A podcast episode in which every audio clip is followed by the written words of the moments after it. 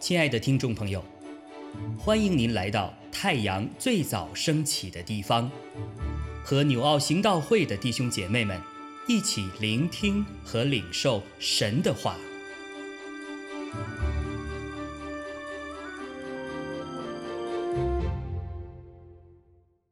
希伯来书九章一到十节，原来。前约有礼拜的条例和属世界的圣幕，因为有预备的帐幕，头一层叫做圣所，里面有灯台、桌子和陈设饼；第二幔子后又有一层帐幕，叫做至圣所，有金香炉，有包金的约柜，柜里有盛马拿的金罐。和亚伦发过芽的杖，并两块约板，柜上面有荣耀基路伯的影，照着施恩座。这几件我现在不能一一细说。这些物件既如此预备齐了，众祭司就常进头一层帐幕，行拜神的礼。至于第二层帐幕，唯有大祭司一年一次独自进去，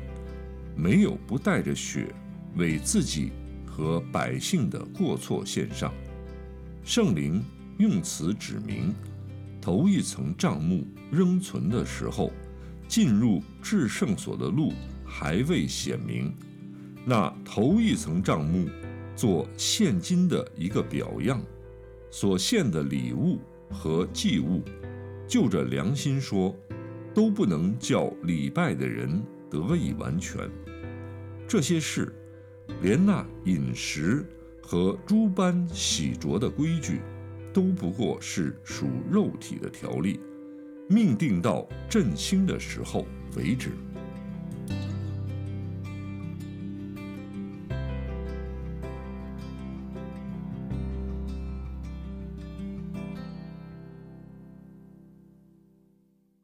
亲爱的弟兄姐妹们，平安！今天我们看到的活泼生命的经文，在希伯来书的第九章一到十节。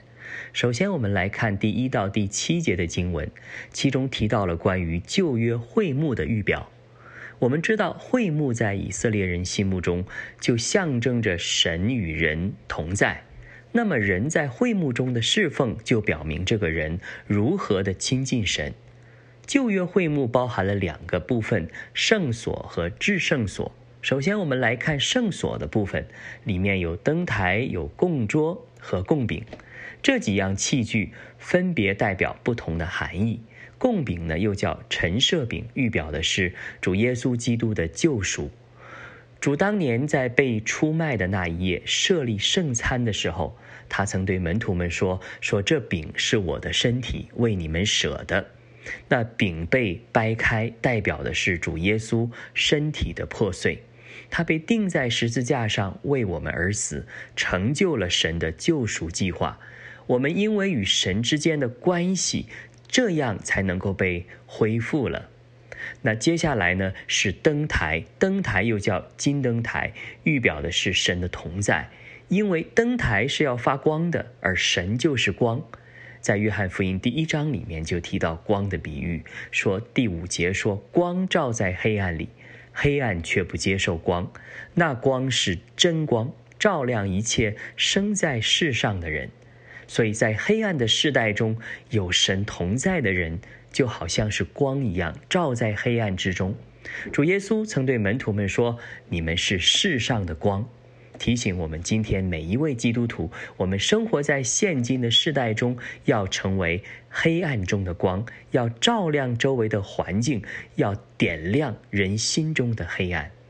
在接下来第四节又提到了金香坛，金香坛预表的是圣徒的祷告，金香坛是要被放在至圣所的里面，象征着今天每一位属神的儿女，我们的祷告。也是在至圣所的里面，在神的宝座前，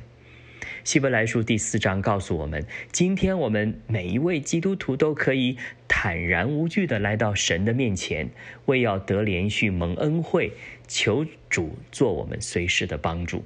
所以，今天当我们来到主面前祷告的时候，要知道我们祷告的每一句话，主都有在听，不能够马虎大意、含糊笼统，或是流于形式，更不能轻看自己的祷告。因为主鉴察人的内心，我们的祷告需要清晰具体，需要清清楚楚，有时候还需要我们坚持不懈，需要我们迫切的寻求，就像香一样献给神。所以大卫曾经向主说：“我的祷告如香陈列在你的面前，愿我举手祈求如献晚祭。”另外，在至圣所里面呢，还有约柜，预表神的同在；盛马纳的金冠，预预表的是神的预备和及时的供应；